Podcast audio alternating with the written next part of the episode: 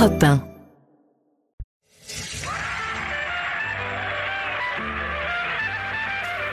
16h-18h sur Europe 1, Stéphane Bern et Mathieu Noël. historiquement vôtre.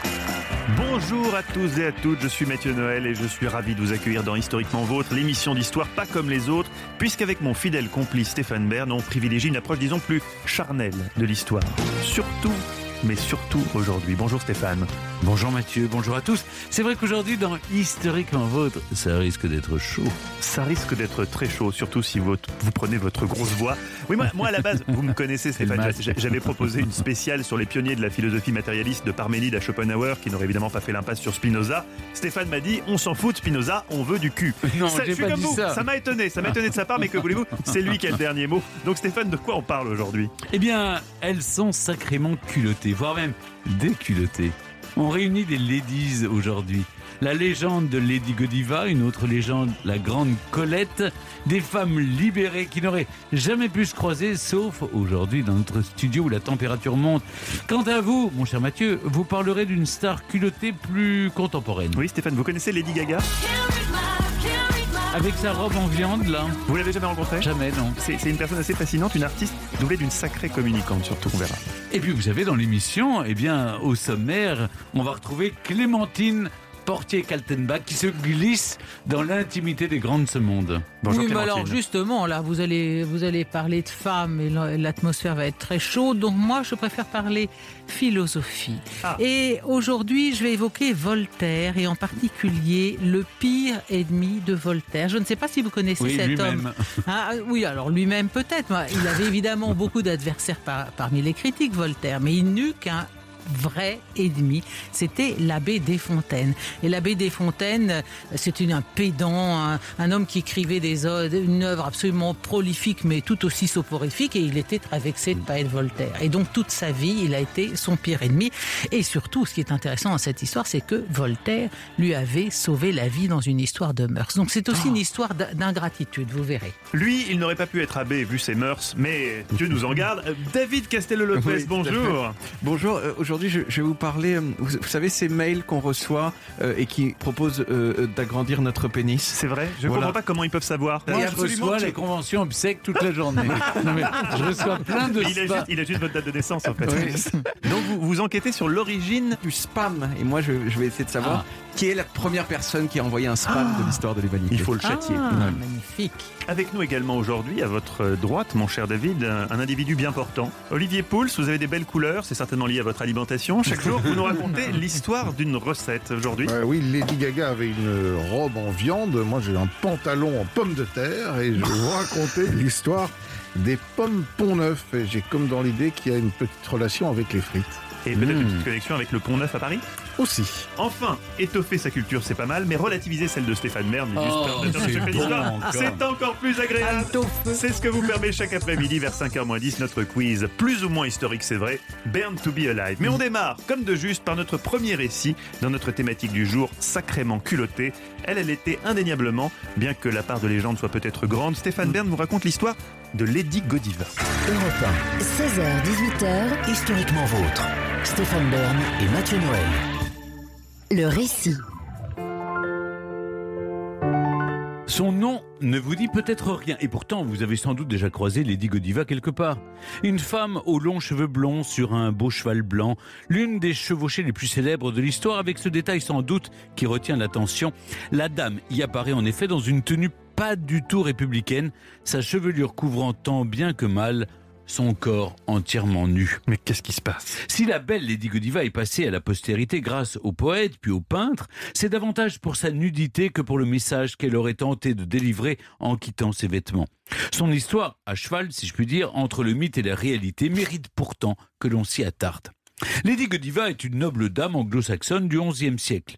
Godiva d'ailleurs n'est pas exactement son nom, plutôt sa traduction latine en vieil anglais on dit God je fou, euh, c'est-à-dire donné par Dieu. On est Elle- loin de Godiva. hein. Oui, elle vit avec son époux, Léofric, comte de Mercy, dans la ville de Coventry, non loin de Birmingham, dans le centre de l'Angleterre. Nous sommes peu de temps avant la conquête normande menée par Guillaume le Conquérant. Et c'est un roi danois, Knut le Grand, qui règne sur le pays. Knut a divisé le royaume en quatre grandes régions, dont la Mercie, et a placé à leur tête quatre hommes forts. Léofric est donc l'un des personnages les plus puissants du royaume.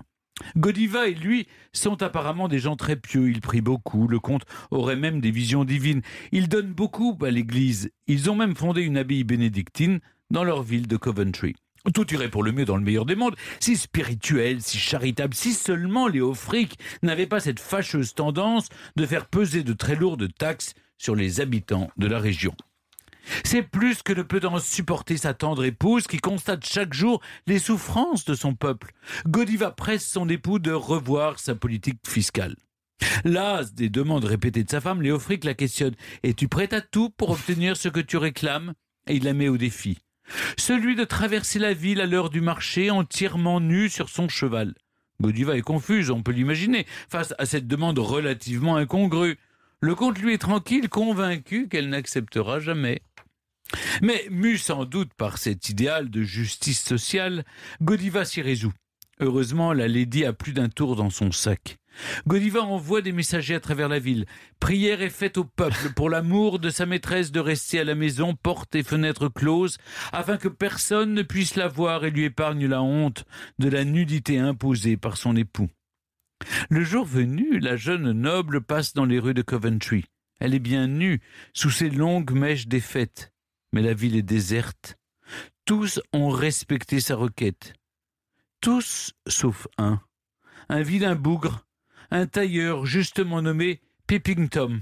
Justement nommé parce que to peep en anglais ça veut dire lorgner, hein, jeter un petit coup d'œil. Eh bien mal lui en prend, car Peeping Tom perd la vue, puni par là où il a péché. Ici, bien sûr, l'histoire a largement fait place à la légende. On ne sait pas si Lady Godiva a vraiment réalisé cette chevauchée. Si Godiva a vraiment existé, il est peu probable qu'elle ait un jour réalisé l'action qu'on lui prête. Le cheval et la nudité font plutôt penser à un culte païen de la fertilité qui aurait survécu jusqu'au Moyen Âge et aurait été mal compris ou délibérément réinterprété par les moines pour le christianiser. L'affaire n'est rapportée qu'un siècle plus tard par deux frères de l'abbaye de Saint Albans, à une centaine de kilomètres de Coventry, là où Godiva vivait. Il situe l'action en 1057, et s'ils insistent sur la dévotion et les qualités spirituelles de la jeune femme, ils font aussi mention de ses jambes éclatantes. Or, les jambes au Moyen Âge, et notamment les chevilles, c'est terriblement érotique. Et c'est là toute la dualité de l'affaire. Lady Godiva est très pieuse, elle sert un idéal de justice, de liberté, mais elle est toute nue. Il y a d'ailleurs plusieurs détails dans la légende qui renforcent son aspect sulfureux. Le cheval et la chevelure libre qui représentent la fougue, l'animalité, peut-être est-ce qui gêne au Moyen Âge où les représentations physiques de la belle ne sont pas très courantes. Mais la légende continue d'être contée. Elle passe de bouche en bouche, ou plutôt de bouche en oreille sur des générations. On la retrouve dans des chroniques et des ballades du XVIe siècle de John Harding ou de Thomas Delaunay. Lady Godiva devient des personnages récurrents de la poésie anglaise, bientôt célèbre dans tout le pays. La légende raconte que son époux Léofric a accepté de faire baisser les taxes, sauf, ironiquement, celles sur les chevaux. Godiva a donc gagné son combat. Progressivement, l'aspect religieux de la légende disparaît pour ne laisser place qu'à la valeureuse héroïne. Et c'est ainsi que des siècles plus tard, la figure de Lady Godiva va véritablement s'imposer dans la culture populaire anglaise comme une figure féministe avant l'heure. Vous allez voir. Europe 16h-18h, Historiquement vôtre. Stéphane Bern et Mathieu Noël. le récit. Parmi les femmes les plus culottées de l'histoire, c'est, je vous le rappelle, notre thème du jour, certaines étaient justement assez déculottées. Stéphane, vous nous parlez cet après-midi de Lady Godiva. Oui, tel un Robin Hood, Robin des Bois sans vêtements, Lady Godiva humble et héroïque combat l'injustice face à un mari qui écrase le peuple sous les taxes. C'est en tout cas ainsi que la représente dans l'Angleterre puritaine du 19e siècle le grand poète Alfred Tennyson. Sous sa plume, Godiva est une femme forte qui renverse l'équilibre habituel des genres en sortant du rôle passif traditionnellement attribué et réservé aux femmes. Elle est puissante et insoumise tout en restant chaste bien sûr, malgré sa nudité. D'ailleurs, sur son cheval, elle peut faire penser au grand chevalier ou à Jeanne d'Arc, une autre femme qui a transgressé les règles vestimentaires en chevauchant non pas nu mais habillée en homme pour défendre ses idées. Le personnage séduit les peintres pré-réaphaélites, un, mouvement artistique né au Royaume-Uni en 1848 avec des artistes comme John Collier ou Edmund Blair Layton, euh, pour qui la femme est plus un sujet mythique qu'une personne réelle. Godiva, justement, est presque un personnage mythologique qui accepte de donner ce qu'elle a de plus précieux, son corps, pour le bien de son peuple. En France, c'est le peintre Jules Lefebvre, grand prix de l'exposition universelle de Paris en 1889, qui représente Lady Godiva dans une peinture monumentale qui fait sensation au salon de 1890. Au XXe siècle, Lady Godiva inspire films et pièces de théâtre. Dali en donne son interprétation en peinture et en sculpture. Un chocolatier nomme même sa marque en son hommage. Godiva en Suisse C'est pour Lady Godiva? C'est belge. Incroyable. Euh, le chocolat. Vous oui. m'apprenez tellement de choses. Oui, oui. Le groupe de rock Queen Ah la sûr. cite dans une de ses plus célèbres chansons, Don't Stop Me Now.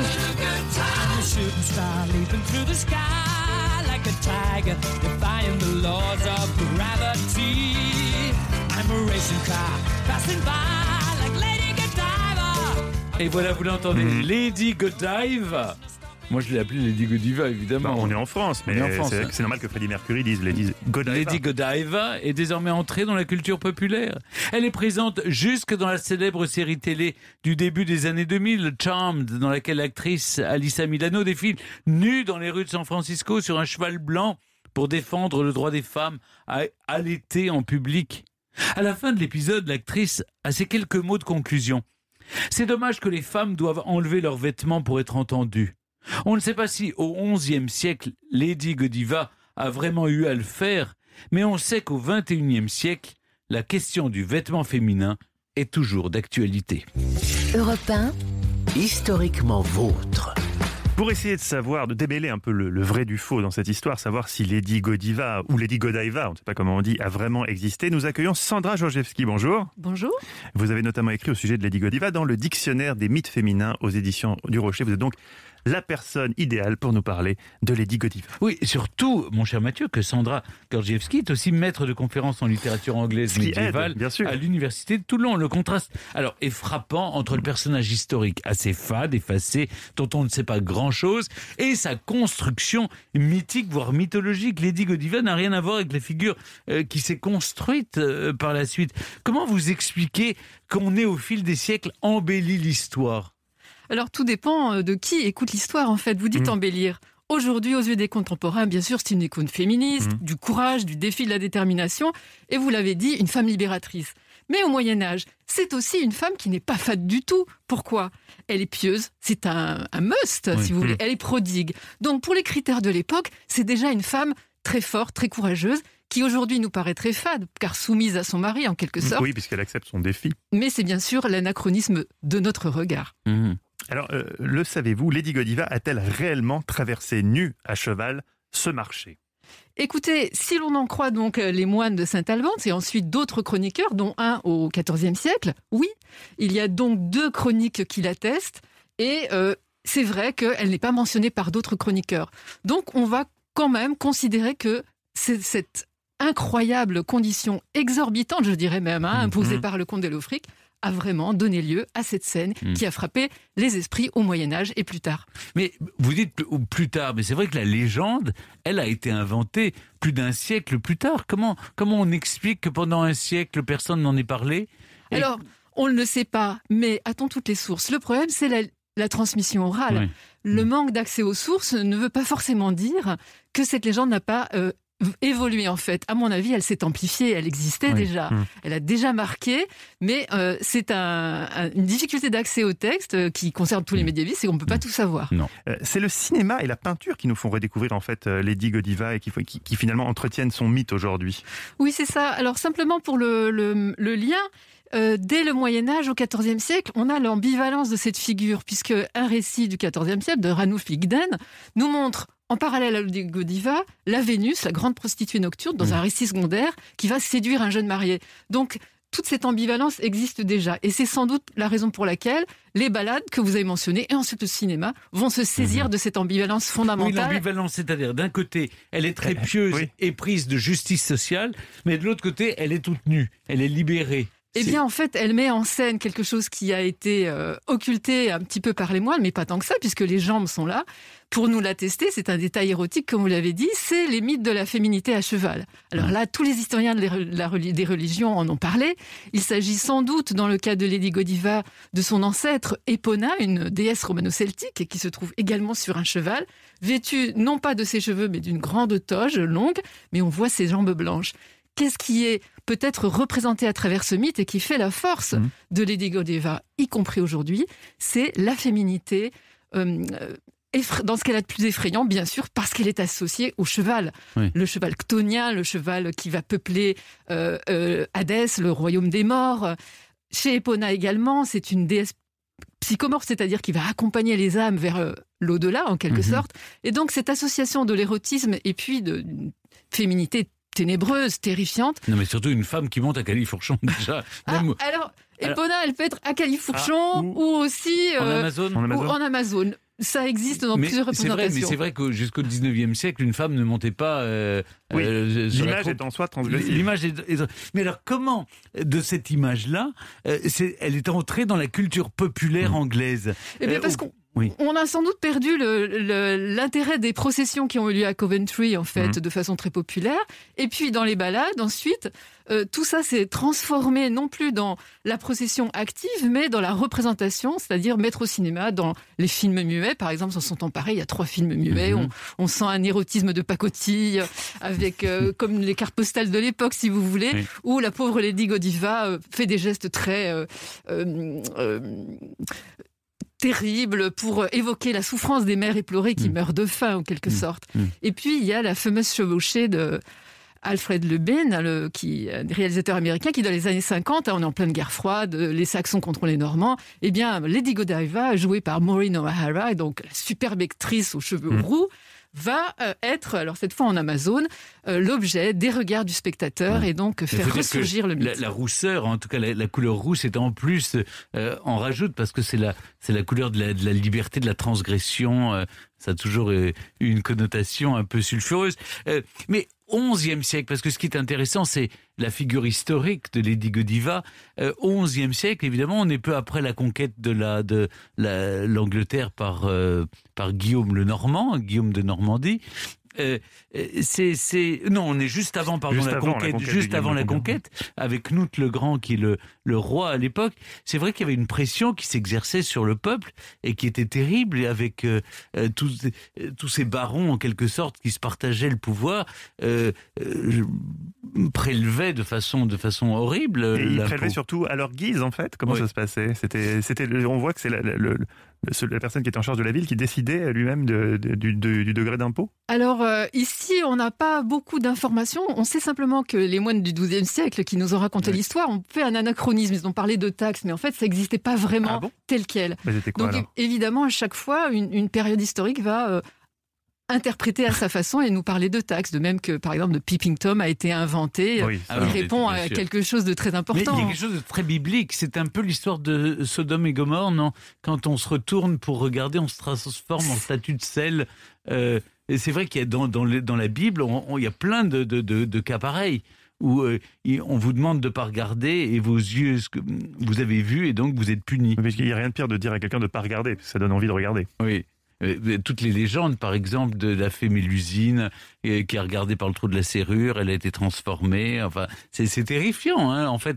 Les légendes du Moyen Âge, parce que évidemment, ça raconte quelque chose pour édifier le peuple. Alors, le- ce personnage complètement légendaire, il n'existe Mm. pas au Moyen Âge. hein. il a été rajouté par les ballades, mais alors il trouve son expression dans le poème de Alfred Tennyson au XIXe siècle. Là, devient un très méchant personnage qui va regarder à travers euh, les, les, les volets euh, contre euh, la vie, bien sûr, qui a été euh, édictée, de ne pas regarder euh, Lady Godiva. Mais en fait, derrière cet aspect un peu moralisateur, on retrouve les mythes d'Oedipe hein, aussi. Donc, Qu'est-ce qui est interdit en fait? C'est ce qui est relégué à l'inconscient. Regardez la violence animale qui est sublimée par la chevauchée de Lady Godiva. Donc c'est toujours cet aspect ténébreux qui est intéressant. Et puis l'autre chose, c'est un tabou bien sûr. Donc est-ce que le peeping tom n'est pas en fait la victime sacrificielle? Vous avez parlé des rites de fertilité hein, qui sont réactivés par les Godiva. Hmm. C'est tout à fait ça. Et dans ce cas, alors, peut-être le peeping tom serait le personnage sacrificiel qui assure le bien-être de la collectivité dans ce rite de fertilité. Réhabilitons Peeping Tom.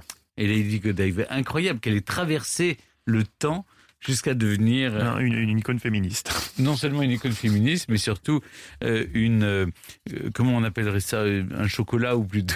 Ah oui, un chocolat, oui. Ça vous a intrigué cette histoire du oui, chocolat. parce que vous hein, êtes, vous avec, êtes euh, perturbé, oui. Oui, oui, je vais regarder Mais si les c'est Belges belge ou n'appellent suisse. pas ça, ils appellent ça. Ah, je cherche Des pralines. Des pralines, merci. On voit que Sandra. Ah, on voit qu'elle a des diplômes. On, on voit Sandra Gorgievski qui non seulement est spécialiste de Lady Godiva, mais qui Mais sait que c'est du devenu une chocolat. praline belge. Voilà. En tout cas, pour en savoir plus sur Lady Godiva, je vous invite à lire le Dictionnaire des mythes féminins sous la direction de Pierre Brunel, paru aux éditions du Rocher. Merci, euh, Merci Sandra à vous. Gorgievski. Merci à vous Stéphane. Ici Europe 16h-18h sur Europe 1. Stéphane Bern et Mathieu Noël. 1. Historiquement. Historiquement vôtre, c'est raconter l'histoire sans jamais se la raconter. On prend évidemment un thème, les Lady culottées ou Et on essaye d'y faire entrer trois Et- Et, personnages. trois personnages qui nous intéressent. Voilà. Et Effectivement. là, on a, on a réussi à faire entrer aussi une chroniqueuse de talent, évidemment, parce qu'elle adore entrer dans l'intimité des grands personnages de l'histoire. C'est sa Je sais pas comment elle spécialité. fait sa Et elle spécialité. connaît toutes les, les petites rivalités, les bisbilles oui, les entre, bisbilles. entre grandes Et figures de justement, l'histoire. Ah oui, je justement. piaffais là pendant votre chronique parce que Pourquoi? je ne sais pas ce qu'il en est de Lady Godiva, mais quand on a, on a fouillé la, la- la tombe euh, de Brunehaut, on a retrouvé un éperon de cheval. Et alors on racontait que c'était l'éperon du cheval furieux sur lequel elle aussi on l'a attaché à la queue du cheval et puis elle, on l'a elle a nue et elle a déambulé et le cheval a couru. Elle est morte écorchée vive dans des conditions affreuses. hein. Mais- Oui. Mais hélas, ce n'est pas l'histoire que vous nous racontez aujourd'hui parce qu'il faudra absolument, Ah bah non, il faudra non, bah, absolument l'autre fois. nous Non, parce que là. Bruno m'intéresse beaucoup. et et- et je- d'ailleurs, peut-être on peut changer. Non, de J'adore Frédégonde. Ah bah oui, mais là, Frédégonde et c'est- Alors cela dit, c'est Ce pas sont loin. les noms de vos filles, non? Oui, absolument. oui. Alors, Alors, c'est parle- pas loin, hein. c'est pas loin quand même ce que je vais vous raconter. C'est aussi une histoire de haine. Et Frédégonde Ouais. et Brunehaut, c'est ça, je vous le raconterai une autre fois.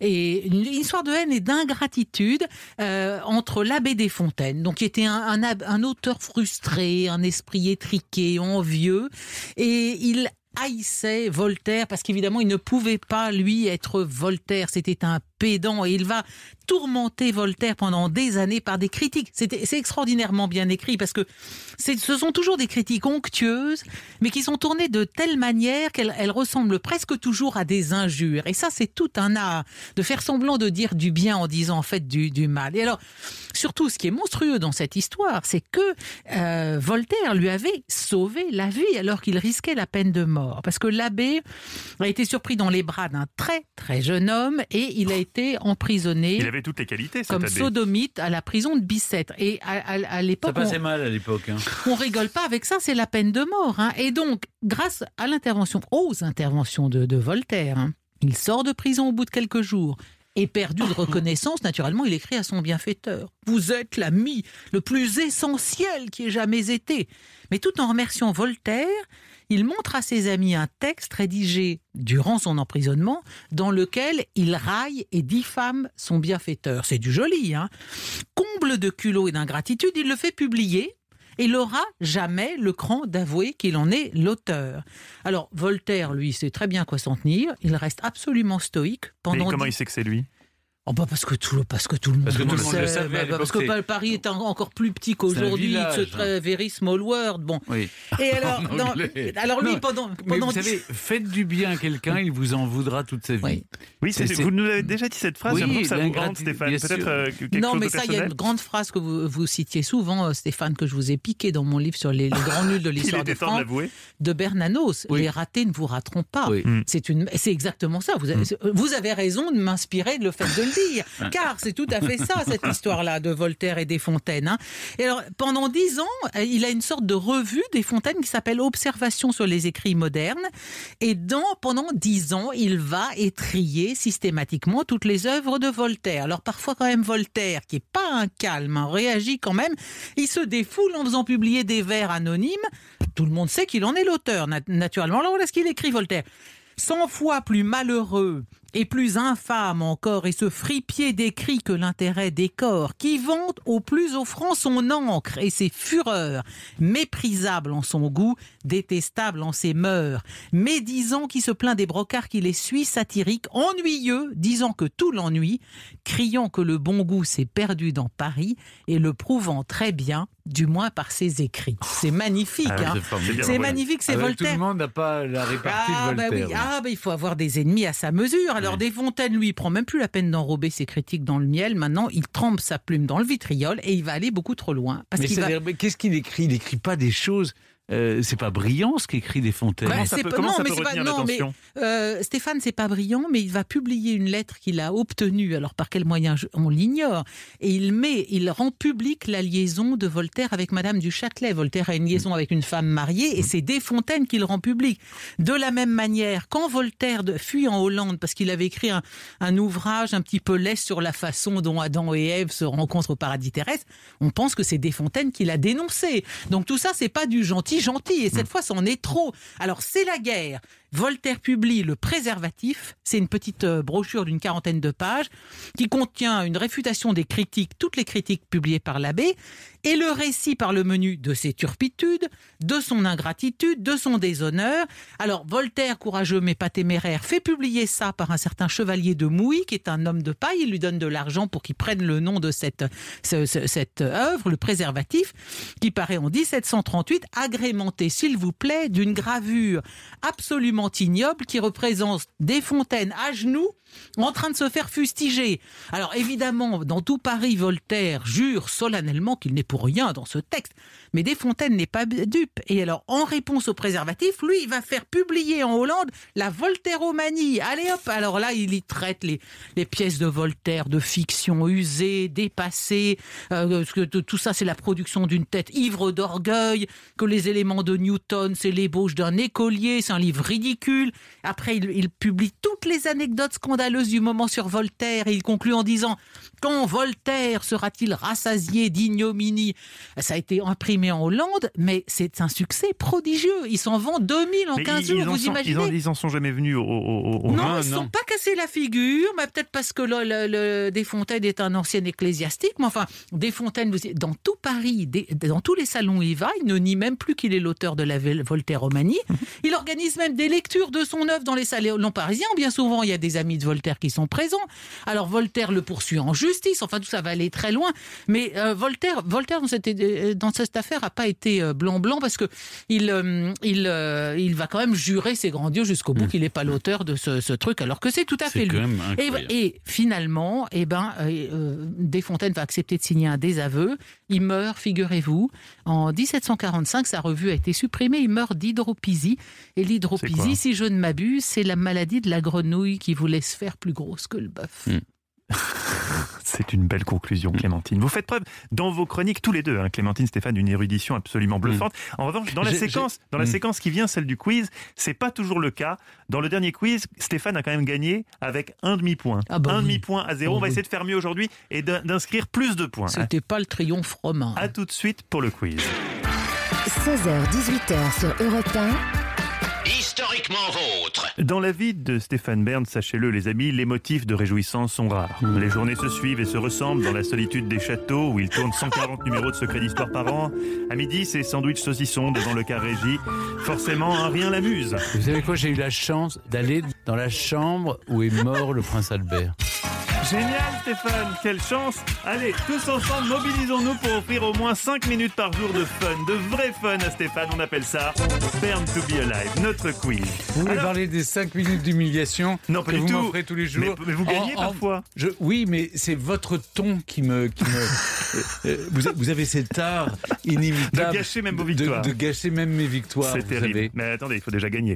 Question numéro 1 pour vous, Stéphane. Le roi Soleil, Versailles, Louis XIV, des splendeurs d'architecture qui rayonnent dans le monde entier, mais en longueur. Est-ce que le plus grand hot dog au monde peut entrer à Versailles dans la galerie des glaces? C'est une question éminemment historique. René Raymond serait fier de vous si vous y répondiez, Stéphane. Concentrez-vous, le, le plus grand hot dog du monde entre-t-il dans la galerie des glaces? Moi, je pense qu'à un mètre près, Oui. le hot dog ne peut pas entrer dans la galerie des glaces. C'est votre réponse, Stéphane. Vous avez. Il a gagné. Parce que quand on parle de hot dog, là tout de suite, quand on parle de taille de hot dog, voilà. Voilà, Stéphane triomphe. Non, effectivement. non, La galerie des glaces fait 73 mètres de longueur et le plus long hot dog a été cuisiné au Paraguay. Il faisait 203 mètres Oui, de long. sûr. Il ne rentrait sûr. pas du tout. Non, il peut pas rentrer. Pas du tout. Mais pas du Versailles tout. peut rentrer dans le hot dog. Paraguay. Question numéro 2. Mais ça, ça, c'est- une question, c'est un quiz débile. Vous avez conscience. C'est un quiz débile. Ça fait Oui. combien de temps qu'on fait cette émission, Stéphane? Ça fait près de, près de deux mois. De moi, mais je Oui, le pas encore. maintenant. Vous Non, pensiez mais- que c'était vraiment un quiz sérieux, en fait. Oui, c'est en, ça. en fait, je n'osais vous le dire avant. D'accord, et là, enfin, vous avouez. Question numéro 2 pour vous, Clémentine. Si à Paris, vous voulez visiter la plus vieille maison de la ville, il faut aller rue François Miron dans le Marais. Attention, maintenant c'est un club libertin. Vrai ou faux? Bah, c'est la maison de Nicolas Flamel, me Oui, pas semble-t-il. je crois pas que ce soit un club. un- S'il vous plaît, Stéphane. N'influencez pas Non, non, non, mais je pense pas qu'il y ait un club euh, libertin à cet endroit-là. De toute façon, il s'afficherait pas comme ça. Euh, J'en connais un, moi, dans mon quartier, là. C'est marrant. Bon, euh, alors, je dirais non. Vous avez perdu. Non. Stéphane, vous l'avez, vous l'avez induit dans l'erreur alors que vous savez, ça. vous savez, Stéphane, évidemment, c'est le pluriel club. Allez Ah bon vous balader pas vrai. dans la, le la- quartier. la maison de Nicolas Flamel, Non. Flamel, c'est devenu un. Et Un oui. club libertin. Et oui, et oui, les amis. Vérifiez, Stéphane, là, parce que. Parce que je, je connais très bien cette maison. C'est pas d'accord, vous ne saviez Ah, pas en fait. je Vous aviez des soirées, savez. vous non, des soirées sans savoir que c'était libertin. Bah, bien sûr, c'est en face de, l'hôtel de Cato on, là. on, passe tout le temps devant, on dit aux gens, mais regardez, euh, Oui. c'est ici Et la Rue François. Miron, c'est là qu'a habité. Cato Laborniès qui a dépucelé Louis XIV. Et euh, Exactement. la maison de Nicolas Flanel et Flanel est juste en face. Eh bien, il n'empêche que malgré toute cette C'est donc science, un club Mais vous êtes sûr, vous êtes allé quand la dernière fois Écoutez, je vous en prie, Est-ce que pas je l'ai vu et que j'ai refoulé parce que c'est vraiment trop épouvantable. Enfin, écoutez, c'est pas Mais possible. vous savez Qui a pu vendre ça à un, club échangiste Mais pourquoi pas? Enfin, ce n'est pas ça. Mais parce que c'est un êtes- monument historique Et majeur. c'est beaucoup enfin. trop étroit. Plus on est serré, plus le plaisir est grand. Voilà, question vous- numéro alors 3, là, nous, vous, nous vous dérivons. vivez dangereusement, Stéphane. Nous hein. dérivons, Stéphane, essayons de nous reconcentrer. Stéphane, question numéro 3. Bon, j'ai perdu de toute façon. Vous avez un point d'avance avec votre hot dog à la noix dans la galerie des, des glaces. Non, c'est pas la noix, c'est la saucisse. Question pour vous, Stéphane. Là, je m'adresse pas au monsieur Histoire, mais au monsieur Patrimoine. En Ouais. 2016, qu'est-ce qu'il y a de plus en France? Des cathédrales ou des castoramas Cathédrale ou Ah, castorama attention, parce que des Alors, cathédrales. Attention, parce oui. qu'il y en a 80 euh, des cathédrales qui appartiennent à l'État, il y en a 85. Disons que ça peut monter avec d'autres cathédrales, celle d'Evry, etc. il, y a plus, il 87. doit y avoir plus de Il y a castorama. bien 87 sûr. cathédrales en France. Je crains malheureusement qu'il y ait beaucoup plus de Castorama. On écoute la réponse. Vous avez perdu. Et il Oh. se présente comme Monsieur Patrimoine. Quel scandale Française, Français, quel Non. scandale On reprend le calcul. Reprenons Ah. le calcul. Parce que Monsieur Patrimoine nous a donné un calcul très très précis, très sûr de lui. Il y a 85 Oui. églises. Oh, si on compte les églises oh, oh, 80, 85 plus Il y a 2, combien de 6, 7, cathédrales 87. hein. Alors le très bon calcul. Alors le très bon calcul, c'est qu'il y a en fait 186 cathédrales. Stéphane, vous aviez partiellement raison, puisqu'effectivement 87 cathédrales appartiennent à l'État, mais il faut ajouter des co-cathédrales et d'autres cathédrales encore qui ne servent plus de Mais- cathédrales, mais mais, si qui ont elles toujours plus, ce alors statut. Elles ont toujours ce statut, ce qui nous fait 186 cathédrales en France pour 101 Castorama. Et pourtant, chez Casto, il y a tout ce qu'il faut. Mais c'est c'est comme ça, Stéphane, je suis obligé de dire que vous avez perdu. Alors, si on considère les 87 cathédrales qui appartiennent à l'État et dont, dont on... Vous avez gagné. J'ai gagné. Vous voulez un demi-point Vous déposez un non, recours non, je dépose pas un recours devant la haute autorité. Vous avez, je peux appeler le CSA aussi, mais je pense qu'ils ont, ils ont, ils ont d'autres à fouetter. Alors on passe à la question numéro 4 pour vous Clémentine. Alors attention, c'est une question qui pourrait, qui pourrait agacer Stéphane. Qui est mort l'année de la naissance de Brigitte Macron? Staline, Boris Vian ou Albert Einstein? Et tâchons d'être gentleman. Alors, Staline est mort en 53, donc non. C'est pas Staline. Ensuite, Albert Einstein. Boris Vian ou Albert Einstein Euh, celui qui est le mort le plus tard, c'est Einstein. Je suppose que je dirais Einstein. Vous avez perdu. Oh, C'est. Staline. hein. Comme je suis un gentleman, je ne donnerai pas l'année de naissance Oui, de notre oui. première date, mais effectivement, c'est Joseph Staline. C'est Staline. Et oui, c'est lui, c'est lui, 53, c'est lui. Oui, mais on a dit qu'on ne Oh, donnait pas bah, désolé, hein, moi je fais Non, mon parce boulot. hein. qu'Einstein, c'est dans les- au début des années 60. Non, en 58. Il est mort en 58, Einstein. Voilà. Mais Vous, vous cherchez Non, dans à grappiller des points Non, non, en non, me non, donnant d'autres en dates quelle année est de- mort Boris Vian Et en Boris Vian, je Ah. crois que c'est 60. euh, euh, Il est mort en allant se voir euh, au cinéma. Au cinéma, oui, il n'a pas supporté la Bah oui, dépression. on en a parlé l'autre jour. 60, Ils sont tous 59 morts, ou tous 50, les C'est 59, je pense. Tous les trois sont En morts tout dans un mouchoir de poche. Toutes ces réponses que vous donnez en plus de la réponse officielle ne servent à rien. Non, les, me- les chiffres mais- sont les Bah chiffres. oui, mais enfin là, moi j'ai vous n'avez pas l'air de le hein. savoir Oui, d'ailleurs. on est à égalité. Donc Et vous n'êtes pas du tout à égalité puisque. Stéphane vous remportez le quiz. Bah, Ah, bien non, sûr, non, vous avez gagné. oui, vous avez gagné, vous avez une réponse de plus malgré toutes ces mauvaises réponses. vous Grâce au réussissez. hot dog dans la galerie des glaces. J'espère que vous en êtes conscient. Et, nos auditeurs s'en souviendront. euh, voilà, ils sont édifiés. Le, hot dog, le, à la le peau. hot dog le plus grand du monde ne rentre pas vous la donne- galerie des glaces. Pour vous récompenser, je vais vous donner une réplique historique qui me plaît beaucoup. Un jour, une vieille duchesse qui était un peu décatie voit Monsieur de Voltaire et lui dit Oh, mon cher ami, que pensez-vous? Elle, elle a mis une, une robe qui faisait pigeonner ses seins, qui était quand même un peu défraîchie. Et, et- elle lui dit Que pensez-vous de ces deux petits coquins? Et il dit Madame, je ne vois là que deux pandards. Oh, Oh, bah c'est Voilà. classe, Stéphane. On a essayé d'être euh, élégant. Non, et- mais parce que coquin et pandard, c'est oui. aussi deux, deux Mais oui, mais je pense que Mathieu Tout à fait, coquin et panda. Bah, que je vous en prie, j'ai quand même vécu, madame. Je ne suis pas si jeune que ça et vous semblez le savoir. Merci, bravo Voilà. Clémentine quand même et surtout bravo plus, Stéphane. hein, pour vous. Vous connaissez mal les églises, mais vous connaissez bien les hot dogs. C'est déjà pas mal. –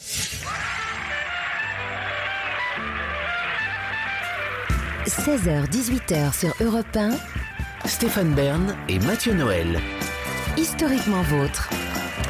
Vous écoutez Historiquement Votre, l'émission qui secoue l'histoire sans se soucier du qu'en dira-t-on, et portée par le tandem comique involontaire, mais comique quand même le plus touchant du PAF. Nous voilà partis, Mathieu, pour un récit à écouter avec vos yeux d'enfant. Il vaut mieux que j'écoute avec mes oreilles, hein, le récit quand même, Stéphane. Oui, mais on dit pas des, des oreilles d'enfant. Chaque après-midi, On dit des bras d'enfant. on dit des petits bras d'enfant. Chaque après-midi, Stéphane, que faisons-nous dans cette émission On rit.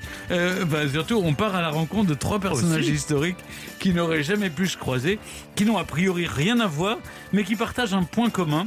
Évidemment, c'est un fil humoristique que nous, que nous tirons. Aujourd'hui, celui d'avoir été sacrément culotté. Après Lady Godiva, je vous raconte l'histoire de Colette, la plus sulfureuse des écrivaines du début du siècle passé. Et vous, Mathieu, vous nous parlerez d'une star culottée euh, qui est encore parmi nous parce que vous, vous aimez les vivants. J'aime les vivants et les vivantes. Une star mondiale, Stéphane, connue pour son sens de la provoque, elle s'était notamment attiré les foudres des véganes tout en alimentant les fantasmes les plus pervers d'Olivier Pouls en arborant une robe en viande. Il y a quelques années, je vous raconterai la saga Lady Gaga. Et à propos d'Olivier Pouls, il, est, là, il est avec là en nous chair et en os. pour, pour nous livrer tous les secrets historiques d'une recette. Et nous allons nous plonger dans l'histoire d'une recette qui a beaucoup, beaucoup fait parler d'elle par la suite, la pomme pont neuf, qui, dirait-on, a ensuite engendré la célèbre frite. La Mmh. célèbre frite chère à votre cœur Oh, bah, de bien Belge. sûr, de Belge. Et puis, alors, nous, on est très européens parce qu'on est, on, on- on a quelqu'un qui nous raconte les origines de, de, de tout ce qui est, euh, ce qui fait notre vie quotidienne, les inventions. Oui. Et c'est David Castello-Lopez qui nous parle des spams. Tout à Ça fait fait. partie de notre vie quotidienne. Tout à spam. fait. c'est- c'est- Le c'est- spam. Le c'est- spam. Tous les S ne se prononcent pas chez Ah en portugais. pardon, pardon, Voilà, pardon. euh, beaucoup, mais pas tous. Donc voilà, les, les origines. Qui, qui c'est qui a envoyé le premier? Ben, On le saura. Eh ben, un sacré Ah, salaud, vous en avez retrouvé le type Oui, il l'a Incroyable. trouvé, il l'a traduit en justice. Et, et moi, j'aurai le mot de la Oh, fin. comme toujours, mon cher Stéphane, chaque jour vous nous, vous nous révélez l'origine d'un mot Hmm. ou d'une expression. Aujourd'hui, un mot très court. Ok, Ok quoi bah ok. Ah, ok, d'où vient Nous vient ok. C'est vrai que pourquoi on dit ok, c'est très bête quand on y pense. Mais tout de suite, vous connaissez Colette, l'écrivain, mais connaissez-vous Colette, l'effeuilleuse Restez bien sur Europe 1, pouvoir se cultiver tout en se rinçant l'œil, c'est pas tous les jours. Europe 16h-18h, 1, historiquement vôtre. Stéphane Bern et Mathieu Noël. le récit. On ne s'attend pas forcément à ce qu'une écrivaine nommée pour le Nobel de littérature, membre de l'Académie Goncourt et dont l'œuvre a été publiée dans la prestigieuse collection de la Pléiade, ait aussi fait une carrière au music hall. C'est pourtant le cas de Colette, l'une des plus grandes écrivaines françaises du XXe siècle, connue et célébrée pour son roman Chéri ou sa série des Claudines. Il arrive même qu'on moque gentiment son amour des animaux, mais loin d'être une vieille dame à chat, Colette a osé faire tomber le haut, causant le scandale à une époque où la liberté des femmes n'était encore qu'une idée vague. Colette naît, je vous le rappelle, en 1873, dans la campagne lyonnaise. Elle s'appelle en réalité Sidonie Gabriel. Colette, c'est le nom de son père, le capitaine Jules Colette. Elle en fait son pseudonyme, simple et court, presque insolent. La famille est ruinée, la jeune fille n'a pas de dot, mais parvient à épouser Henri Gauthier-Villard, dit Willy, pas vraiment mariable lui non plus parce qu'il a eu un enfant hors mariage. Colette et Willy s'installent à Paris. Elle découvre la capitale, l'effervescence de la belle époque, les mœurs plus libres et les salons lesbiens. C'est son mari qui l'encourage à écrire et fait publier ses premiers romans sous son pseudonyme à lui. Mais en 1905, le couple se sépare et le divorce est bientôt prononcé. Dans ce milieu bourgeois, c'est déjà quelque chose, mais ce n'est encore que le début. Maintenant qu'elle est une femme libre, Colette doit gagner sa vie. Elle s'intéresse à la scène, au spectacle, mais son accent bourguignon à couper au couteau l'empêche de faire du théâtre. Alors, elle devient mime. Elle joue des rôles muets dans les cafcons, les, les cafés-concerts. Ses débuts sont remarqués. En 1906, le Figaro explique que la farouche et délicieuse artiste subjugue tous les Parisiens. Il y a bien sûr ses talents d'actrice, mais aussi son artistique et indiscret costume qui attire les foules. Sa hardiesse ne s'arrête pas là. L'année suivante, Colette est à l'affiche de Rêve d'Égypte au célèbre Moulin Rouge. L'histoire d'un archéologue campé par une femme, la marque de Morny, dite Missy, et qui embrasse une momie jouée par Colette pour la tirer de son sommeil profond. Deux femmes qui s'embrassent sur scène. Je peux vous dire que le scandale est retentissant. Le public crie, un jury lance des projectiles, le préfet de police fait interdire la pièce et le directeur du Figaro, le célèbre Gaston Calmette, se fend cette fois en personne d'un papier assassin. Colette ne fait pas que jouer les mœurs libres, elle les vit. Missy, sa partenaire à la scène, est aussi sa compagne à la ville. Un amour qui dure six ans et qui n'est pas toujours facile à vivre au quotidien. Missy s'habille toujours en homme, ce qui dérange, au point que Colette doit servir de prête-nom pour acheter une maison que la propriétaire refuse de vendre à cette femme travestie. Quoi qu'il en soit, Colette continue sa carrière sur les planches de l'Olympia ou au théâtre des Mathurins. À la fin de la même année 1907, elle joue le rôle d'une jeune femme qui trompe son amant. Sur scène, sa robe se déchire et laisse voir un sein, parfois même deux, selon la virulence du jeu d'actrice. Le dévoilement des corps est l'un des attraits du musical, mais les actrices feignent généralement la nudité en dissimulant leur corps sous un maillot couleur chair, ce qui se fait encore aujourd'hui. Colette, elle, est véritablement nue sous son costume. vous regrettiez de ne pas avoir assisté aux représentations, mon cher Stéphane. Non, je regrette qu'aujourd'hui, il y ait des maillots Couleur couleur oui. chair. oh, bien sûr, Colette est pragmatique. Elle sait ce qui plaît au public et permet de faire ça le comble. Mais pour elle, le fait d'être nue n'a rien de honteux. Elle revendique simplement le droit de montrer son corps, un corps dont elle est fière, euh, qu'elle entretient en faisant de la gymnastique. Et le droit de se mouvoir librement, tout ce qu'on refuse en somme à la femme de cette époque, prisonnière d'un costume contraignant. En 1910, au sommet de la gloire, Colette arrête le music hall. Elle a rencontré un nouvel homme, le journaliste et homme politique Henri de Jouvenel, qu'elle épouse deux ans plus tard. Et Colette ne fait décidément rien comme les autres. Alors que la Première Guerre mondiale fait rage, elle brave les interdits et les conditions terriblement difficiles pour rejoindre son mari sur le front de Verdun, non pas une, mais trois fois.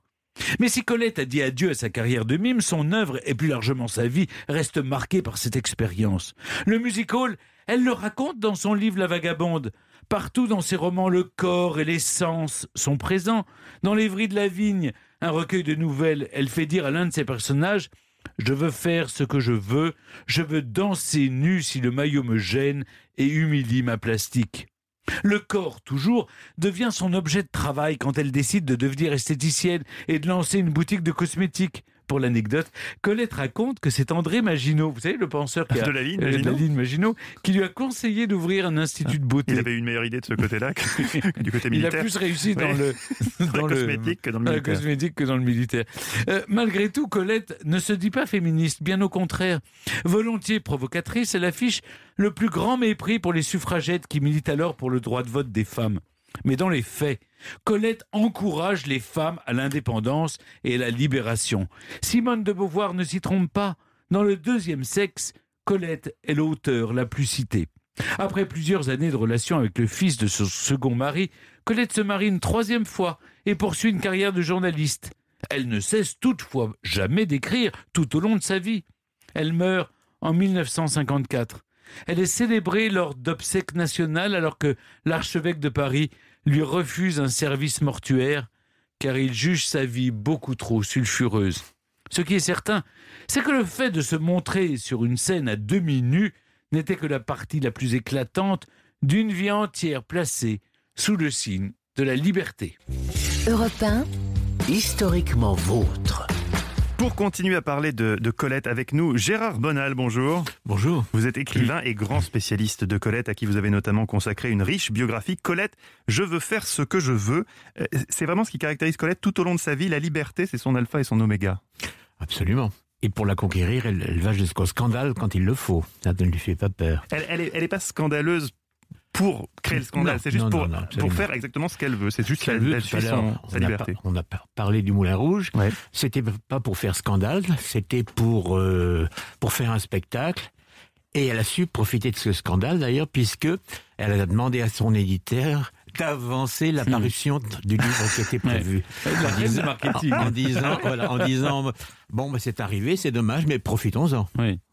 Mais elle a dérangé, ce qui est incroyable, jusqu'à sa mort, n'est-ce pas Gérard Bonal? Même lors de ses obsèques. Absolument, absolument. L'évêché de Paris lui a reproché, euh, bon, sans doute sa vie, mais c'est n'a pas été la raison avancée. La raison avancée, c'est des mariages, Oui. les deux derniers Les deux derniers avec qui n'ont pas été bénis euh, par, par l'Église, quoi, en fait. Mm, mm. Alors qu'elle aurait pu, puisque le, le mari, le premier mari, était mort.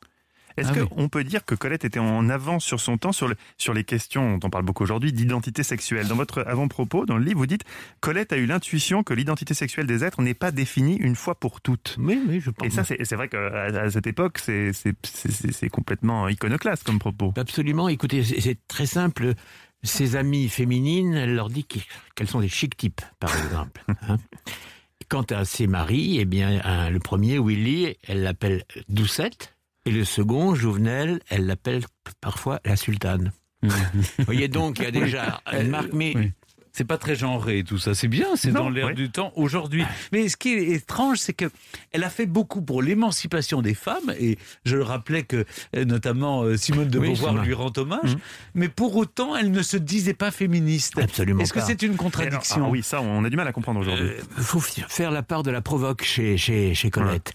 Par exemple, en 1910, au moment où les suffragettes se font remarquer un petit peu partout, on demande à Colette, c'est Maurice de Cobra qui lui demande que pensez-vous euh, de ces femmes Et Colette répond, et elle n'en pense pas un mot, mais elle répond, elle, elle mérite le fouet et le harem. Mais comment vous expliquez intellectuellement son positionnement au-delà de la provoque? Parce qu'on a du mal à, imaginer qu'elle puisse penser ça, vu sa propre liberté. et- Non, mais elle ne le pense pas. Elle le mais pense pas une- elle le elle pense pas une pense pas une minute. mais Elle le dit. Sa vie est une suite de provocations aussi, comme ça. Il faut penser. Ses prises de position sont souvent doivent être analysées dans un esprit provocateur. Stéphane a dit, euh, vous, vous l'avez raconté, Colette a été romancière, mime, comédienne, reporter, critique dramatique, éditrice, scénariste, publicitaire et même marchande de produits de beauté. Oui. Euh, c'est vraiment mille vies en une. Et qu'est-ce qu'elle a finalement préféré faire dans sa vie? On sait quelle était sa, sa passion numéro un? Moi, je vais vous dire, c'était écrire. C'était écrire avant Même tout. si elle a toujours dit qu'elle avait horreur de ça, Oui, que ça oui. l'ennuyait profondément. C'était l'écriture avant Mhm. tout. Puisque chaque fois ça n'a pas marché, les, les produits de beauté ça n'a pas marché. Euh, pas du tout, mais Bah, forcément, c'est Maginot qui lui avait suggéré. Ça ne marche jamais avec elle. eh Vous bien, êtes euh, injuste avec Monsieur Marino. Pardon Stéphane, vous le réhabiliterez dans une autre émission. Et donc, euh, euh, ben, ça n'a pas marché. Eh bien, elle s'est remise à écrire. Et puis, elle, elle a écrit encore des chefs-d'œuvre et des chefs-d'œuvre jusqu'au bout. Pa- pardon de, de- de- de poser une question indiscrète, mais c'est vrai que puisqu'on en est là, euh, oui, bon, allons-y, osons les elle, questions. elle a été mariée trois fois. Et dans le même temps, elle euh, ne se cachait pas d'être lesbienne. Euh, Ah, c'était fait, intermittent, euh, tout, c'était tout à fait bisexuel. Bisexuel totalement. oui. Écoutez, euh, on n'était pas là. Oui, on n'était pas sous le On lit. n'était pas sous le lit. on J'aurais la- bien aimé, mais- On tenait pas la chandelle, moi aussi. Mais euh, ce qu'on peut, ce qu'on peut penser, c'est que à partir de, on va dire, de la fin des années 10, 20, Mm. on, on, on ne peut plus, on ne voit pas de liaison féminine. Il y en a peut-être, hein. Mhm. Mais la fille de Marlène Dietrich prétendait qu'il y avait quelque chose entre elles deux, mais enfin ça c'est c'est Marlène Dietrich et et Colette. Ça aurait c'est du fantasme. Mm, mm. Euh, Marlène Dietrich était à l'enterrement de Colette, hein. Oui. Grande, ad- grande admiration. Ah, oui. Admiration en tout cas. Donc. Voilà, Et, ouais, ouais. et toutes ces femmes à l'époque, c'est vrai, ne se posaient pas la question euh, homme-femme, mode d'emploi. Oui. Je, je vois Stéphane, Mm. je vois. Elles sont en avance sur leur C'est- temps. Mais oui, elles étaient peut-être plus ouvertes d'esprit. Mm. Que nous ne le sommes aujourd'hui. En tout cas, merci euh, Gérard Bonal. C'est, je rappelle évidemment le titre de votre dernier livre consacré à Colette, Colette et les bêtes chez Talandier, et votre biographie de, de Colette, qui est une, un ouvrage de référence paru aux éditions Perrin. Oui, Merci. effectivement. 16h-18h sur Europe Stéphane Bern et Mathieu Noël. 1, historiquement vôtre. Aujourd'hui, dans Historiquement Vôtre, on évoque trois stars sacrément culottées, ou plutôt sacrément déculottées. Trois femmes qui, disons, n'avaient pas froid aux yeux, ni au reste d'ailleurs. Après Lady Godiva et Colette, vous nous parlez, Mathieu, d'une vedette plus actuelle, également très à l'aise avec son corps. Voici donc le moment tant attendu de votre portrait à 99% vrai de Lady Gaga. Oui, Dieu sait Stéphane que je n'aime pas réduire une personne, et encore moins une artiste, à une seule facette de sa personnalité, encore moins dans le cas de Lady Gaga, qui est une chanteuse fascinante, inspirée et talentueuse, et Dieu sait que je n'ai pas envie d'encourager la lubricité déjà suffisamment atavique de David Castello-Lopez. Bonjour monsieur, je voudrais Penthouse s'il vous plaît. Mais oui, comme elle l'avoue elle-même, on peut le dire, Lady Gaga n'aime pas les tissus trop courants. Voilà, déjà, on va s'épargner la traditionnelle minute de présentation. hein. on est à un niveau de célébrité stratosphérique. Tout le monde situe bien Lady Gaga, Olivier et David bien sûr, mais même vous, Oui, Stéphane, moi aussi, oui. sous vos faux airs de, de vieux blasés qui passent ses soirées à écouter des 45 tours d'André Dassari et Ginette Reynaud sous un plaid avec un British short hair sur les genoux, je suis persuadé que, que, que vous êtes quand même au courant des dernières tendances musicales chez les jeunes. J'aime beaucoup Tino Rossi. Ah, mais- Bien. Non, mais Alors, vous me réduisez. alors, bien. Vous Alors, me réduisez. Si à- vous voulez. Alors, si vous voulez, Lady Gaga, c'est Tino Rossi s'il avait été punk, moderne et pas corse. Un Tino Rossi tatoué qui aurait pris un malin plaisir au moment fatidique de Petit Papa Noël à soulever son grand manteau rouge en hurlant. Exubérante, iconoclaste, c'est comme ça que Lady Gaga a construit sa notoriété désormais mondiale. Quant à son léger penchant pour l'exhibitionnisme, elle déclare, je cite, Ce n'est pas que je n'aime pas les culottes, je choisis juste de ne pas en porter certains jours. Pouls et Castello étant, après cette citation pleine de promesses, déjà au bord de l'épectase, je vous propose de revenir à Lady Gaga avant Lady Gaga. Car oui, vous serez peut-être surpris de l'apprendre, Gaga n'est pas son vrai nom. non. Eh, C'est incroyable, Stéphane. En vrai, elle s'appelle Stéphanie Johanne Angelina Germanotta. Stéphanie, née à New York, apprend toute seule le piano à l'âge de 4 ans. Ça, c'est le genre d'info qui, en tant que père, te met hors de toi. Parce que normalement, à 4 ans, c'est déjà bien si le gamin reconnaît sa droite et sa gauche. Elle, elle apprend le piano, madame, toute seule à 4 ans. Puis, hasard de la vie, elle suit des cours au couvent du Sacré-Cœur, institution catholique pour filles à Manhattan, où étudie aussi une autre pionnière du CUNU, Paris Hilton. Mais ses performances à la messe du dimanche en body string fabriqué en côte de porc ayant fait scandale auprès de la mère supérieure, elle arrête ses études et alterne les petits boulots pour gagner sa croûte. Là, on va pas s'apesantir. C'est le parcours, j'ai envie de dire, classique. On peut tous en témoigner. L'enchaînement habituel, caissière, stripteaseuse, puis gogo danseuse. Mais revenons au goût de Gaga pour l'exhibitionnisme sous licence poétique. Sachez qu'il y a une explication concrète et on ne peut plus touchante à ça. Lady Gaga affirme qu'elle ne porte jamais de pantalon sur scène pour que sa grand-mère malvoyante la reconnaisse à la télévision ou lors d'un concert. Je vous vois un peu perdu, Stéphane, je l'admets, cette, cette phrase est étrange. Je m'explique. La grand-mère paternelle de la superstar est malvoyante. Il est donc impossible pour elle de faire la différence entre le haut et le bas. Si Lady Gaga porte des pantalons, la chanteuse explique très sérieusement, elle distingue les parties les plus claires comme ma peau et mes cheveux. Elle peut me voir quand je ne porte pas de pantalon, alors je continuerai à ne pas en porter, même à la télévision, pour que ma grand-mère puisse me voir. Êtes trop mignon comme excuse. C'est trop choubidou bidou à poil pour m'aimer. Ah. C'est magnifique, même si je le sens bien à ma droite, ça fait quelque peu retomber l'excitation chez Olivier et David qui étaient en train de s'imaginer nus avec Lady Gaga et que l'irruption de Mamie Gaga a quelque peu refroidi. pas, faut être Je- je- C'est vrai que vous êtes ouvert à beaucoup de choses, je. Je vous rassure, messieurs, si Lady Gaga oublie parfois d'enfiler un pantalon, ce n'est pas seulement par charité chrétienne vis-à-vis de sa grand-mère. Elle le clame haut et fort dans la même interview donnée au magazine Rolling Stones. Je suis en quête de sexe, je suis très doué au lit. Les affaires reprennent, les gars. Mais encore faut-il que vous arriviez à suivre l'excentrique Gaga qui annonce la couleur aux hommes qui tenteraient de la séduire. Je suis aussi tordu qu'une œuvre de Picasso. Concernant ses tenues de scène, elle a une approche que je qualifierais de diamétralement opposée à celle de Mireille Mathieu. Par exemple, lors de la cérémonie des MTV Video Music Awards en 2009, elle demande à ce qu'on lui installe des lance-flammes sur son soutien-gorge. J'adore. Oui, vous adorez, mais c'est idiot. Parce que pour des raisons de sécurité évidentes, la production refuse. Obsession pyromane récurrente chez la chanteuse, puisqu'elle aurait pour habitude de mettre le feu à des bombes à lac dans chacune de ses tournées. Frustrée par le refus du, du soutif barbecue qu'elle avait envie de, de créer, elle décide l'année suivante de ne demander l'avis de personne. Elle choque la planète avec une robe, un sac et des boots taillés dans la viande crue. L'association PETA crie au scandale. Les chroniqueurs mode de toute la planète la conspuent. Seul Olivier Pouls s'exclame Je te mangerais bien tout cru. Poil de la robe, 23 kilos de barbac. Retour sur produit. Lady Gaga a déclaré qu'elle dégageait une bonne odeur. C'est finalement le grand couturier Jean-Paul Gaultier qui lui a consacré un documentaire qui résume le mieux, je crois, Lady Gaga et notamment son goût pour le minimalisme textile. Je cite Son physique quelconque a été le moteur de son ambition. Elle a surmonté ses complexes par l'exhibitionnisme. Voilà les amis, une belle idée pour nous. Pour David et son espace interbucco-nasal qui le tracasse. Pour vous, Stéphane, qui pestez toujours contre votre physique. Et si l'exhibitionnisme pouvait agir comme une thérapie Ah, Pas tout de suite, pas tout de suite. Donnons-nous quand même le temps de la réflexion. Allons-y étape par étape. Déjà, Stéphane, c'est quoi votre parfum dans la vie? Là, vous portez quoi? Je porte euh, une eau de, de, de- euh, la fleur d'oranger de, de, Quel, quel- de Rizza et quel- le quelle drôle d'idée, Stéphane. Alors que vous pourriez porter un parfum senteur sang et sperme. C'est le beau projet olfactif que Lady Gaga avait pour son parfum. C'est du moins ce qu'elle avait choisi comme note de tête à la fragrance qu'elle s'apprêtait à commercialiser avant que le labo ne lui signale que c'était contraire un peu à toutes les normes d'hygiène actuelles. Mhm. Elle aurait donc remplacé les effluves de semences et d'hémoglobine par de la belladone, poison violent. Fière de sa trouvaille, elle déclare Mon parfum dit Je suis sexy, let's fuck. Ustensile toujours impeccable, lavé le Olivier, rangez-moi ça tout de suite. Enfin, je comprends, les appels du pied de Lady Gaga vous déstabilisent, mais tout ça c'est du show, évidemment, c'est un personnage qu'elle joue. Oui. Ses relations aux hommes sont de fait assez compliquées, l'amour est un terrain glissant pour l'artiste. Elle dit, l'amour est comme une brique, vous pouvez l'utiliser pour construire une maison ou pour couler un cadavre. Alors Pouls, toujours intéressé par la provocante Lady Gaga? Vous laissez un petit centimètre de, de bord autour parce qu'on va la refarcir. Je vous rappelle le hashtag balance ton belge, n'hésitez pas. Merci Mathieu. Tout est vrai, Ah, C'est tout tout est à vrai. 100%. Oui. Eh ben voilà, on a appris plein de choses sur Lady Gaga. Merci Mathieu. Ici Europe 16h-18h sur Europe 1.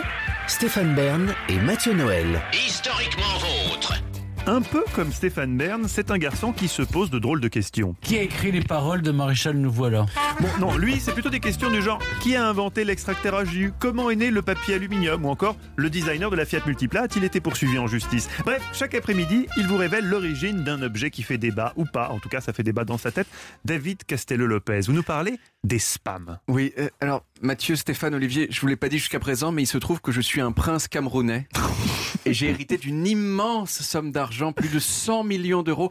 Le problème, le problème, c'est qu'il y a une grande instabilité dans mon oui, et pays. bien sûr. Et il faudrait que je rapatrie ces fonds en France. oui. Je vous demande donc de l'aide aujourd'hui dans l'espoir que vous acceptiez de placer cet argent temporairement sur votre compte en banque et je vous donnerai en échange 10% de la somme finale, soit 10 millions d'euros. La seule chose, la seule chose que vous devez faire, c'est régler les frais de transfert Ah oui. qui s'élèvent à 500 euros. C'est vraiment une excellente affaire pour vous. On les reçoit plus trop, ceux-là. hein. Et un petit peu moins, Oh mais, mais quand même, ce que, ce que je viens de dire là, c'est une des catégories de, de spam les plus célèbres de l'Internet. Ça s'appelle l'escroquerie du prince nigérian, même si moi j'ai choisi le Cameroun. L'idée, c'est bien sûr que vous envoyez les 500 euros et ensuite je disparais. Et du coup, vous n'avez pas du tout gagné un 10 millions Tu d'euros. Et moi, j'en ai, gagné 500. Alors, elle est tellement connue, cette escroquerie, que moi, je me disais, bon, euh, c'est pas possible qu'elle continue à marcher. Mais en fait, si. Il y a eu une étude aux États-Unis en 2019, donc l'année dernière, qui a montré que l'année précédente, les Américains s'étaient fait encore endormir l'équivalent de 600 000 euros avec l'arnaque du prince nigérian et de ses Mais variantes. on a des statistiques sur qui se fait avoir. Moi, par exemple, j'ai peur pour ma grand-mère. Je vous le dis très elle s'est mise à Internet récemment. J'ai peur qu'elle reçoit le mail d'un prince camerounais. Elle se dit, mais, enfin, j'ai peur Mais, mais moi, mais moi, la première fois que j'ai reçu ce mail, j'ai fait, mais ah, quand même, c'est 10 millions d'euros, c'est une belle somme, qu'est-ce que je risque Qu'est-ce que je risque? Euh, Il y en a d'autres, hein, des spams, notamment ceux, ceux qui, vous euh, qui vous proposent de rencontrer des filles Ah très oui, très hautes ça, près ça, de chez vous. oui. hein, voilà. vrai. Elles sont toujours très très près de chez vous. hein. Elles sont très, toujours très, très très, très disponibles. haute. hein, voilà, c'est ça. Ou encore, euh, et c'est peut-être là le plus courant hein, des spams du monde, des publicités qui proposent des solutions pour augmenter, hein, on le disait, la taille de votre pénis de façon très rapide, très impressionnante et très fiable. hein. Euh, et ce sont généralement des, des emails écrits en lettres majuscules qui sur Internet, vous savez, sont l'équivalent des hurlements euh, dans la vraie vie. Et puis finalement, euh, bien sûr, il y a tous ces spams plus classiques qui sont en fait tout simplement des emails que vous n'avez pas demandé et qu'on vous envoie quand même. L'équivalent de ces lettres d'agents immobiliers Ah, que vous oui. recevez dans votre boîte aux lettres et qui vous proposent d'estimer gratuitement votre appartement. Voilà. Euh, en tout, les spams, quand même, ça représente la moitié de tous les emails envoyés chaque année sur la Terre. Et ça, évidemment, ça donne envie de savoir d'où ça vient. Qui est la première personne qui en a envoyé un? Eh ben, j'ai cherché et j'ai trouvé. Non. Hello, my name is Gary Turk, and I'm the one that sent the first email spam in the history of the world. Bonjour, je m'appelle Gary Turk et c'est moi qui ai envoyé le premier spam de l'histoire du monde. C'était la voix de Gary Turk lui-même. Hein. Euh, J'avais plus assez d'argent moi pour aller en- encore une fois aux États-Unis, donc euh, je lui ai tout simplement téléphoné cette fois-ci et il m'a raconté son histoire. Gary, dans les années 70, il était commercial dans une société qui s'appelait Digital et qui vendait des ordinateurs moches, mais, mais quand même super performants. Et un jour, Digital, ils ont voulu faire une grosse opération commerciale sur leurs ordinateurs et sur cette opération. À l'époque, il n'y avait pas encore Internet, mais il y avait déjà l'ancêtre d'Internet qui s'appelait ARPANET et qui était une sorte de mini-Internet sur lequel étaient branchées quelques centaines de personnes, surtout dans des universités américaines. Et Gary voulait faire la pub de l'opération spéciale sur les ordinateurs sur ARPANET et il s'est dit, attends, mais euh, au lieu d'envoyer un email personnalisé à chacun des gens, je vais envoyer un email de groupe c'est-à-dire un spam. Et le 3 mai 1978, à 12h33, Gary, il a envoyé ce qui est considéré comme le premier spam de l'histoire de l'humanité à 400 personnes à la fois. Et ce spam, il dit en gros, il, mais il me l'a montré, nous vous invitons à découvrir nos nouveaux ordinateurs DEC System 20 à Los Angeles le 9 mai 1978 à 14h. Et apparemment, il y a déjà des gens que ça a énervé, bon hein, ce premier méchant, spam. comme- Mais dans l'ensemble, ça a plutôt bien marché puisque selon Gary, hein, selon lui quand même, ça a permis à son entreprise de vendre pour 12 millions de dollars d'ordinateurs. Gary aujourd'hui, il est dans le livre Guinness des records comme pionnier hein, du spam. Mais quand même, les spams marchent euh, vachement moins bien qu'à son époque. Il y a eu une étude de l'université de Berkeley en Californie qui a estimé que seulement une personne sur 12 500 000 en moyenne achète ce que propose le spam. Euh, et en, fait, en, en revanche, on ne sait pas combien d'entre eux achètent, euh, achètent les crèmes pour agrandir leur pénis. Les fameuses crèmes. Les fameuses crèmes. Mais dis-toi, spam, c'est- c'est c'est l'abréviation de quoi? Alors spam, les, les origines du mot spam sont, sont, sont un peu différentes. Euh, spam, euh, ça- c'est- en fait, c'est cette, euh, c'est le jambon en boîte euh, qu'on vend euh, aux, aux États-Unis, un peu comme le corps de beef sauf, sauf sous forme de jambon. Et c'est un sketch des Monty Python. Euh, euh, les Monty Python qui ont un sketch où en fait, c'est un peu absurde, mais ils arrêtent pas de répéter spam, spam, spam, spam, spam, spam, spam. Et au début, alors on sait pas exactement qui a eu l'idée, mais au début euh, de euh, à l'époque d'ARPANET et du tout début de l'internet, il y a que c'était un peu comme en fait sur- se prendre ce mot dans la gueule 50 fois, ces emails qui vous arrivaient dans côté lesquels- agressif du côté spam. agressif, voilà. Et sinon, spam, c'est, euh, ça veut dire, euh, je ne sais quoi, ham, en fait. J'ai oublié le mot, special Mais ham, c'est c'est suffisamment précis pour nous. Voilà. Comme Ça nous va. explication, ça nous va. nous va. Effectivement. En tout cas, on retrouve les origines en podcast sur toutes les applis audio sur le site europe On retrouve aussi Olivier Pouls en chair et en os, surtout en chair, dans un instant. 16h-18h sur Europe 1. Historiquement vôtre. C'est le moment de la journée où on se demande ce qu'on va dîner ce soir. Euh, oui, Stéphane, si certains comme, comme vous se contentent tout simplement d'appeler Pablito leur majordome portoricain qui pas- au dit dîner, pour la plupart des Français, dont vous et moi, nous sommes un peu livrés à nous-mêmes. Heureusement, la Belgique a inventé Olivier Pouls. Olivier qui, rassurez-vous, n'est plus belge que fiscalement. Il vit en France depuis de longues années. Vous êtes notre cordon bleu chaque après-midi. L'histoire d'une recette. Je vous ai senti, euh, Stéphane, touché par l'hymne belge qu'on vient J'adore d'entendre. la Brabançonne. Euh, Il adore la barbansonne. Mais aimez-vous les patates? C'est la question que je vous pose. Et aimez-vous les frites? Aller une fois. oui. Ah, Tout Tu- le monde. tu- tu le tiens bien l'accent belge, hein, je peux te dire. C'est un concours. Vous voulez faire l'accent belge Non, aussi, non. David Non, c'est- non, j'ai- c'est c'est bon J'ai appris à le faire un petit peu aussi. C'est, il faut être plus, un, peu- un peu, un, plus, un petit peu moins, tu vois. C'est Ah un oui, tout c'est petit peu. expert. Voilà, c'est, moi je trouve, je trouve ça très très bien. C'est-à-dire que c'est pas beaucoup, vous voyez, c'est un tout petit peu comme ça. Ah oui, pas mal. Oh, le C'est pas mal. Il, pas est toujours- mauvais, mais- mais il a est l'oreille absolue, ce type, je le dis. Hein. L'oreille absolue. hein. Bon, alors, Surtout, allez-y, bon, allez-y. on va pas passer tout Non, l'après-midi à faire des accents belges, Non, il y en a tout. plein en plus, mais partons à la, à- à la